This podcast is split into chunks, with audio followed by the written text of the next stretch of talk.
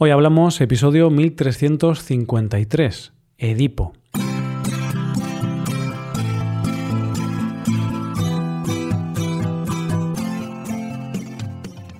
Bienvenido a Hoy Hablamos, el podcast para aprender español cada día. Puedes ver la transcripción, las explicaciones y los ejercicios interactivos de este episodio en nuestra web. Ese contenido te puede ayudar en tu rutina de aprendizaje español. Hazte suscriptor premium en hoyhablamos.com. Buenas oyente, ¿qué tal? Sófocles escribió una obra sobre el mito que vamos a ver para terminar este mes y en esa obra se dice una frase muy interesante. De lo que no comprendo, prefiero guardar silencio. Hoy hablamos de Edipo. El episodio de hoy lo voy a comenzar con una pregunta que, en principio, se puede contestar con un sí o con un no pero estoy seguro de que la respuesta no va a ser tan fácil, porque la pregunta parece sencilla, pero puede que sea un poco más compleja de contestar de lo que piensas. Y seguramente sea un no, pero o un sí, pero... ¿Preparado para la pregunta, oyente? Ahí va. ¿Crees en el horóscopo, astrología, o en aquello de que nuestro destino está escrito en las cartas, en nuestro signo del zodiaco o en las estrellas. Seguramente te esté costando dar una respuesta categórica a esto, porque mm, evidentemente la razón puede que te diga una cosa, pero también te puede pasar que no creas en esto, pero una vez te echaron las cartas y acertaron. O alguna vez has leído un horóscopo y lo que decía reflejaba exactamente tu situación. O puede pasar lo contrario, que tú digas que sí que crees, pero realmente nunca te ha pasado algo que corrobore eso que crees. Pues bien, en el episodio de hoy vamos a conocer uno de los mitos más conocidos que existen, y que está basado en la premisa de que no se puede escapar del destino, y que deja de relieve que en la antigua Grecia creían a pies juntillas en lo que decía el oráculo y las premoniciones. Pero además es uno de los mitos más conocidos porque se ha escrito mucho sobre él y porque Sigmund Freud lo utilizó en la interpretación de los sueños para explicar el tan famoso y conocido complejo de Edipo. Y sí, hoy vamos a hablar del mito de Edipo y vamos a descubrir de dónde viene el famoso complejo estudiado por Freud. Realmente, si lo pensamos fríamente, gran parte de nuestra condición como seres humanos en la vida y sobre todo en los primeros años viene marcada por dónde nacemos y en el caso de Edipo mucho más. Y es que para conocer la historia y el mito de Edipo primero nos tenemos que ir a mucho antes de su nacimiento, cuando su padre, Layo, rey de Tebas, consulta al oráculo y el oráculo le dice que si tenía un hijo varón, éste lo iba a matar se iba a quedar con su trono y lo peor de todo, su hijo se iba a casar con su propia esposa. La profecía asustaba bastante, pero hay que aclarar que Layo no era precisamente una joya de persona, porque tiempo atrás había violado a un joven llamado Crisipo, que después de este acto cruel se suicidó. El padre del chico violado pidió a los dioses un castigo para Layo, y fue este. Como te podrás imaginar, Layo pensó que la única manera de derrotar a esta profecía era no tener hijos. Pero en una noche de borrachera no se controló, dejó embarazada a su mujer Yocasta y así fue como nació su hijo, al que te adelanto que más tarde conoceremos como Edipo. Layo temía que lo que le había dicho el oráculo se hiciera realidad, así que decidió matar a su propio hijo, y para eso le perforó los pies con unos clavos para poder pasarle una cuerda, atarlo en un árbol y dejarlo morir allí poco a poco o devorado por un animal. Sin embargo, el destino quiso que por allí pasara un pastor que escuchó el llanto del niño, lo salvó y lo llevó a Corinto.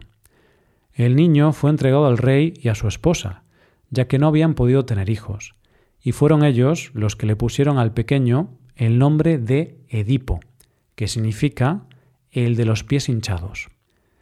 Edipo creció y conforme crecía fue escuchando rumores en los que se decía que no era un hijo legítimo, que no se parecía en nada a sus padres, y empezó a sospechar que, en realidad, no era hijo de sus padres. ¿Y qué hizo? Pues lo que se hacía en la época, consultar a un oráculo. El oráculo le dijo que mataría a su padre y más tarde se casaría con su madre. Vamos, era lo mismo que le habían dicho a su padre biológico. Pero claro, Edipo creía que a quienes se refería el oráculo era a los que él consideraba sus padres. Y es por eso que Edipo decidió abandonar Corinto y no regresar jamás, con la intención de escapar de su destino. Vamos a dejar a Edipo un segundo mientras huye de Corinto y se dirige a Tebas para contar algo que estaba pasando al mismo tiempo. Y es que Hera estaba cabreada por lo que Layo había hecho con Crisipo. Recuerda, Layo, el rey de Tebas y el padre biológico de Edipo, había violado a un joven llamado Crisipo. Bien, pues Hera estaba enfadada por eso, y envió a Tebas a la Esfinge, un monstruo con cabeza de mujer y con cuerpo de leona. Cuando alguien se acercaba a la Esfinge, ésta le proponía un acertijo, y si no lo acertaba, lo mataba. El caso es que el padre biológico de Edipo, Layo, iba camino de Delfos para buscar una solución al problema de la Esfinge, y en el camino se encontró con Edipo, y aquí la cosa se lió un poco. Recordemos que aunque son padre e hijo, ninguno de los dos son conscientes de esto. Entre los dos son desconocidos. Pues bien, Layo le dijo a Edipo que se apartase, que dejase pasar a alguien mejor que él, y Edipo que no se achantaba con nada, le dijo que sólo los dioses y sus padres eran mejor que él, y se negó a apartarse. Layo, que también tenía bastante carácter, decidió que, si no se apartaba, él no se iba a parar, y ordenó a su cochero que siguiera, aunque tuviera que pasar por encima de aquel hombre, que no sabía que era su hijo, claro. Este conflicto terminó con que Edipo mató a su propio padre, Layo, es decir, la primera parte de las profecías del oráculo se había cumplido, aunque ninguno de los dos lo sabía. De hecho, Edipo ni siquiera era consciente de que había matado al rey de Tebas. Edipo no tenía ni idea de ello. Una vez muerto Layo, el hermano de Yocasta, Creonte, pasó a ser el regente de Tebas. Recuerda, Yocasta era la madre biológica de Edipo y la esposa del fallecido Layo. Y ahora, en la historia, volvemos a la Esfinge. En aquel momento, la Esfinge estaba aterrorizando a todo el reino. De hecho, había matado a un hijo del propio Creonte. Así que decidió dar una gran recompensa a aquel que acabara con la vida de la Esfinge. Decidió dar como recompensa la mano de su hermana, y por lo tanto, el que acabase con la Esfinge se convertiría en rey de Tebas. Como ya te podrás imaginar, nuestro héroe, Edipo, se encontró con la Esfinge, y ésta le propuso el siguiente enigma. ¿Cuál es el ser que camina sobre la tierra que lo hace primero a cuatro patas, después a dos, y luego, cuando se vuelve débil, utiliza tres patas? Edipo, que era un hombre de gran astucia e inteligencia, no tardó en responder. El hombre, que gatea de niño, camina sobre sus dos pies en la edad adulta y, cuando se vuelve anciano, usa un bastón. La Esfinge lo intentó de nuevo con otro acertijo. Son dos hermanas, una de las cuales engendra la otra y, a su vez, es engendrada por la primera. Edipo también logró resolverlo, el día y la noche. La Esfinge, al verse derrotada, se suicidó golpeándose contra una roca. Y así fue como Edipo llegó a ser rey de Tebas y se casó con Yocasta, que en realidad era su madre biológica. Resumiendo, se cumplió la profecía, aunque ellos dos no lo sabían. Qué mala es la ignorancia, ¿verdad, oyente? Edipo se convirtió en rey y vivió felizmente casado con su madre y tuvieron cuatro hijos. Pero un día todo cambia. Una gran epidemia estaba asolando el reino, y Edipo, que no sabía cómo solucionar la situación, hizo lo único que podía. Sí, oyente, lo has adivinado, fue a consultar al oráculo. El oráculo le dijo que la peste solo desaparecería cuando se averiguase quién había matado al anterior rey. Y recordemos que Edipo había sido el asesino, pero él no lo sabía. Él no sabía que aquel hombre al que había matado en el camino era el anterior rey, Layo. Después de muchas averiguaciones, Edipo descubre que él, en realidad, es hijo de Yocasta y Layo, y descubre también que él fue el asesino de Layo, quien era su padre biológico y también el anterior rey. Y aquí es donde aparece la tragedia, porque al saberse la verdad, Yocasta no pudo soportar la verdad de lo que había pasado y se ahorcó.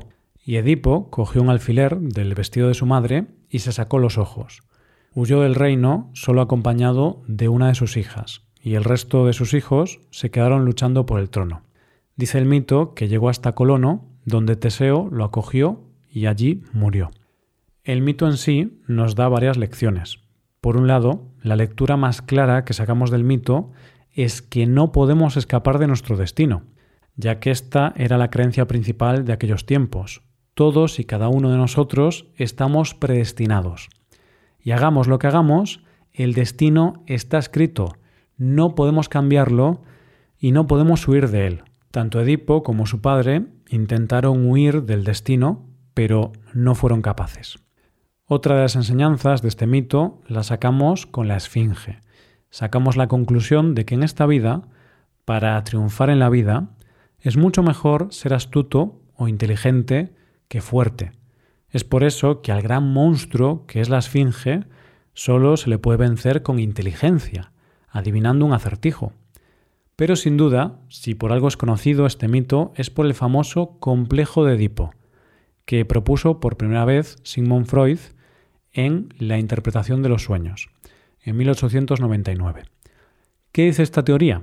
El complejo de Edipo hace referencia a una serie de sentimientos que surgen en la infancia alrededor de los 3 y 6 años que hacen que los niños tengan sentimientos de admiración, amor o incluso deseo hacia uno de sus progenitores y un rechazo e incluso odio hacia el del otro sexo. Es decir, frases como mi mamá es la más guapa del mundo o papá, no te quiero, y viceversa.